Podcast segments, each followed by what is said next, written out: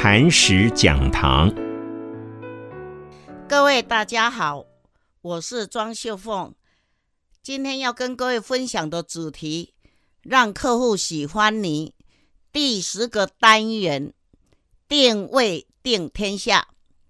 我常问业务员：你是石头，还是黄金，还是钻石？话说有一位。小沙弥跟老和尚，那小沙弥就问老和尚说：“师傅，师傅，到底人生的价值值多少钱啊？”那老和尚就顺手拿了一颗石头，他就跟小沙弥说：“你这一颗石头拿到菜市场去摆，然后。”有人出价，你不要卖，不管出多少钱，你都不要卖。结果这个小沙弥就把石头拿到了菜市场，摆在菜市场的中央。好奇的观众就围观过来，哎，大家在看什么？看什么？哎，一颗石头。结果有好奇的一个客户就问说：“小沙弥，这是什么？”他说：“是石头。”那我出价十块钱好吗？小沙弥说不卖。又有人说奇怪，一颗不起眼的石头十块不卖，那一定是不错哦。他又出三十块，他说不卖。又有人说哇，三十块不卖，这个石头应当是真的是不一样哦。又吃五十块不卖。再来又有人吃一百块。这小沙弥忍不住了，一颗不起眼的石头竟然吃到了一百块，他马上迫不及待的拿了这一颗石头回去问老和尚：“师傅，师傅，你怎么叫我不卖？人家吃一百块呢，我都几乎忍不住要卖了，你怎么说不卖？”这个时候，师傅又说：“你明天拿到了黄金市场。”去拍卖，无论路人出多少价，你都不要卖。结果小沙弥就拿到了黄金市场去摆着。结果有人出价十万不卖，三十万不卖，五十万不卖。哇，一颗石头五十万都不卖，那一定是非常珍贵哦。就有人讲说。五十万不卖，那我一定这个石头是不一样的。他就说一百万，结果这个小沙弥说不卖。小沙弥几乎要忍不住了，怎么一百万？赶快又拿个石头回去跟师傅讲说：“师傅，你知道吗？有人出一百万，我几乎忍不住要卖了。你怎么说不要卖？一百万耶！”师傅又跟他讲：“不要卖，你明天又把这一颗石头拿到了珠宝市场，然后摆在橱窗里面再去卖。”这个小沙弥又把这个石头拿到了珠宝市场，他摆在了那个珠宝店的橱窗里面。很多路人经过，哇，这一颗石头！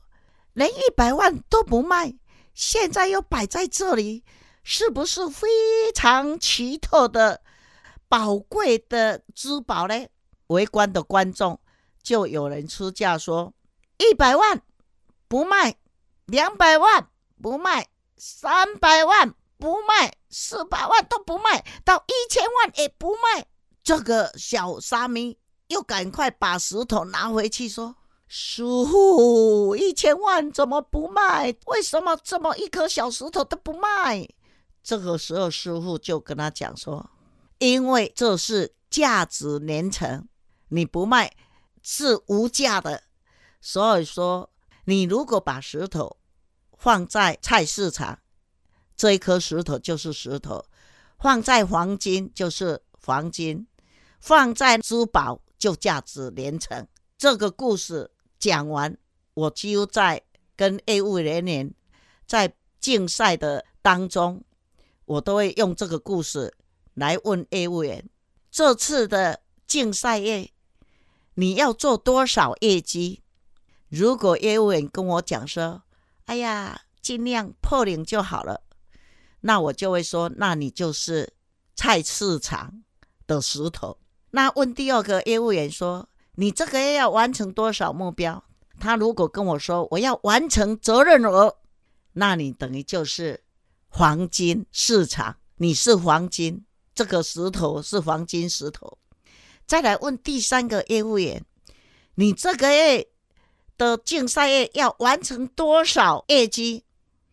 他会跟我说：“报告领导，你说多少就多少。”无上限，这个时候我都会说掌声鼓励我们这位业务员是价值连城的珠宝市场。你是石头还是黄金，还是价值连城？定位定天下。我们里面有一个超级业务员，他就跟我讲说：“部长，部长，我要当一个珠宝市场的价值连城的石头。”我这个月的业绩，我要做全公司的第一名，无上限。结果我就跟所有的业务员讲：你们申报目标，如果说只是破零的，自己去跑，有问题来问我；如果说你要完成责任额的人，你就诶自己去拜访客户，然后有需要我帮忙的地方，你再告诉我。如果这一个业务员，因为他的目标是无上限，所以我天天陪着他去拜访客户，我一定要帮助他完成他的目标，因为他是价值连城。